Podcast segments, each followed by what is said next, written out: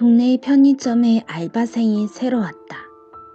오피스텔 창문을 통해 내려다 보이는 편의점에 아르바이트생이 새로 왔다. 잡지 만화 연재가 잡혀 있어서 요즘 들어 밤에 작업하는 시간이 많은 나는 어느 날 문득 창밖 풍경이 바뀐 것을 알았다. 잎이 다 떨어진 나무 사이로 풍경처럼 한 남자가 보였다.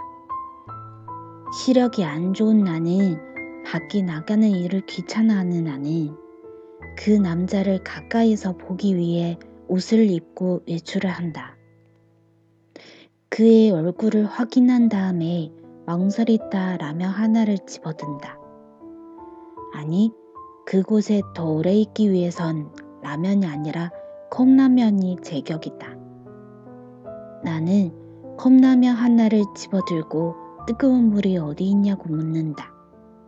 남자가 눈짓으로 물 있는 곳을 가리킨다. 물을 붓는다. 라면이 익기를 기다린다.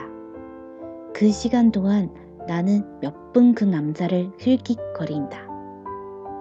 밤에 물 먹는 습관은 안 좋지만 밤에 들를 곳이 있다는 건 좋은 일이다. 내 눈과 그의 눈이 마주친다는 건 좋은 일이다. 난 묻지도 않은 사람들에게 만나하고 결혼하겠다고 늘 말하고 다녔다. 그 사람 이름이 철숙 같은 흔한 이름이 아니라 차라리 만나였으면 좋겠다는 바보 같은 생각을 한다. 이름이 뭐죠? 제 이름은 만화예요. 뭔가 좋은 일이 생길 것 같다. 손에 쥐면 금방이라도 바스러져 버릴 것 같은 일이